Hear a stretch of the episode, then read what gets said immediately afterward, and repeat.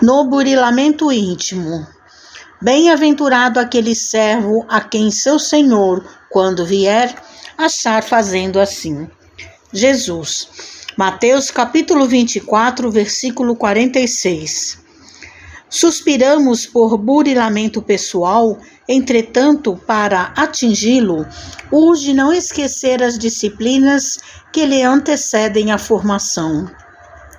À vista disso, recordemos que a essência da educação reside nas diretrizes de vida superior que adotamos para nós mesmos.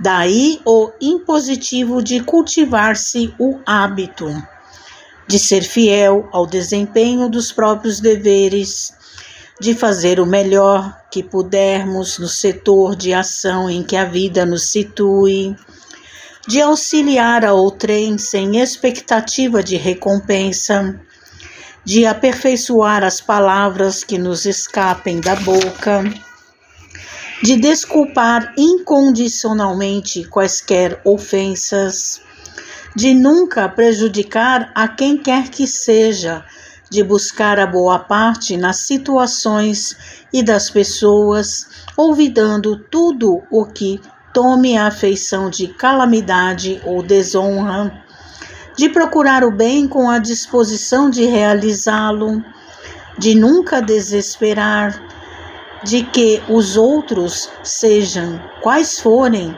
são nossos irmãos e filhos de Deus, constituindo conosco a família da humanidade.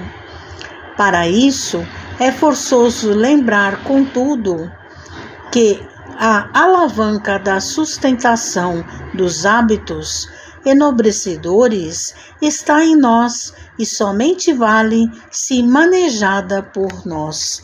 Mensagem de Emmanuel no livro Ceifa de Luz, Psicografia de Francisco Cândido Xavier.